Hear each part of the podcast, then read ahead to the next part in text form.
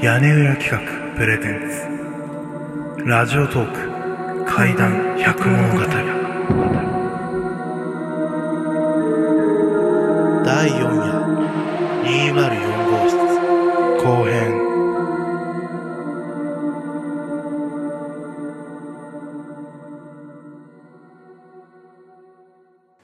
夜の11時頃アパートの前に着いた。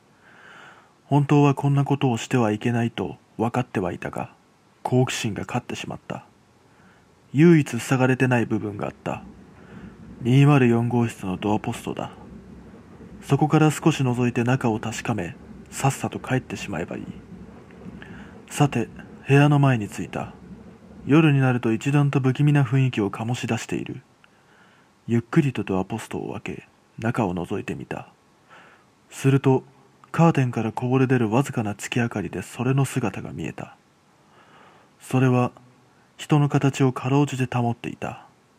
全身は赤黒く膨れ上がっていて顔というものは判別することができないくらい潰れており手足と呼べるものはぐにゃぐにゃに折れ曲がっていた。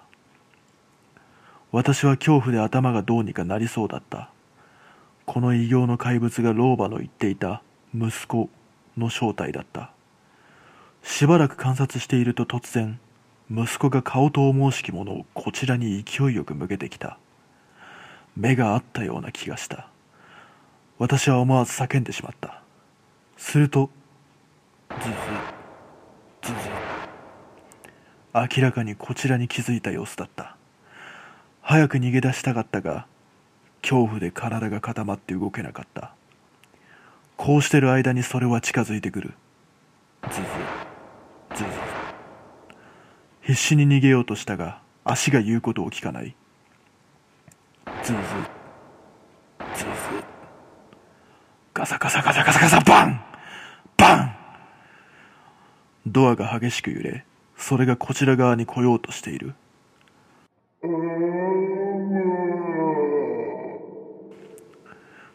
この時の私の顔面は涙や鼻水でぐしゃぐしゃになっていた。あらゆる負の感情が心の底から湧き出てくる。震えが止まらない。私はもうダメなのかもしれない。そう思った時。あんた何をしているんだ？アパートの管理人が騒ぎを聞きつけ現れたのだ。こんな夜中に何をしているんだ？君は何だ？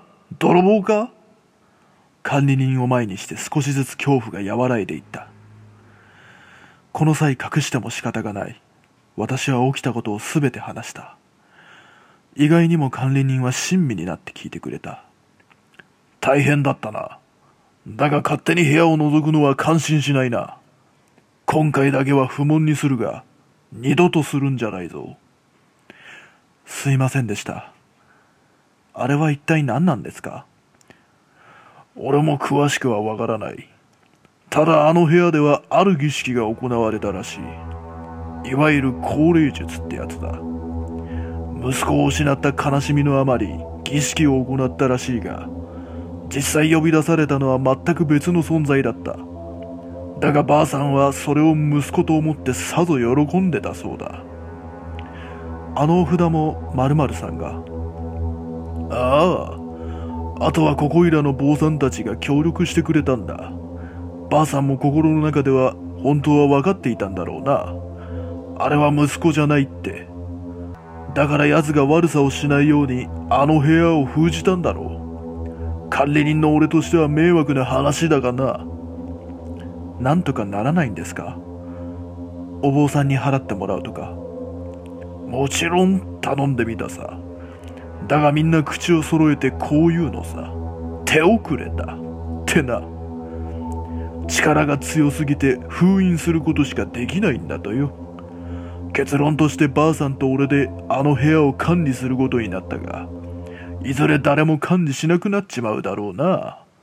この話をして管理人になりたいと思う奴がいるか。いないだろうな。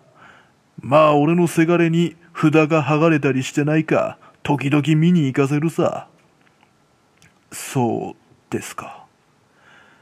あんたも今日あったことは忘れるんだな郵便はそうだなしばらく俺が受け取ろう。一応お払いも受けておくといい。わかりました。本当にすいませんでした。好奇心とはいえ、あまりに軽率でした。まあもういいから、早く帰って休みな。気をつけて帰れよ。その日はそこで解散し、日付はもうすでに変わっていた。後日お払いを受け、特に異変もなく暮らしている。しかし、あの部屋は今も存在している。あの息子を残して。そして今思えばあのうめき声は、まあまあ、と言って、あれもまた母親を探していたのかもしれない。あれが結局何だったのか見当もつかないが、もしかしたらあれば悲しくも虚しい存在だっただけなのかもしれない。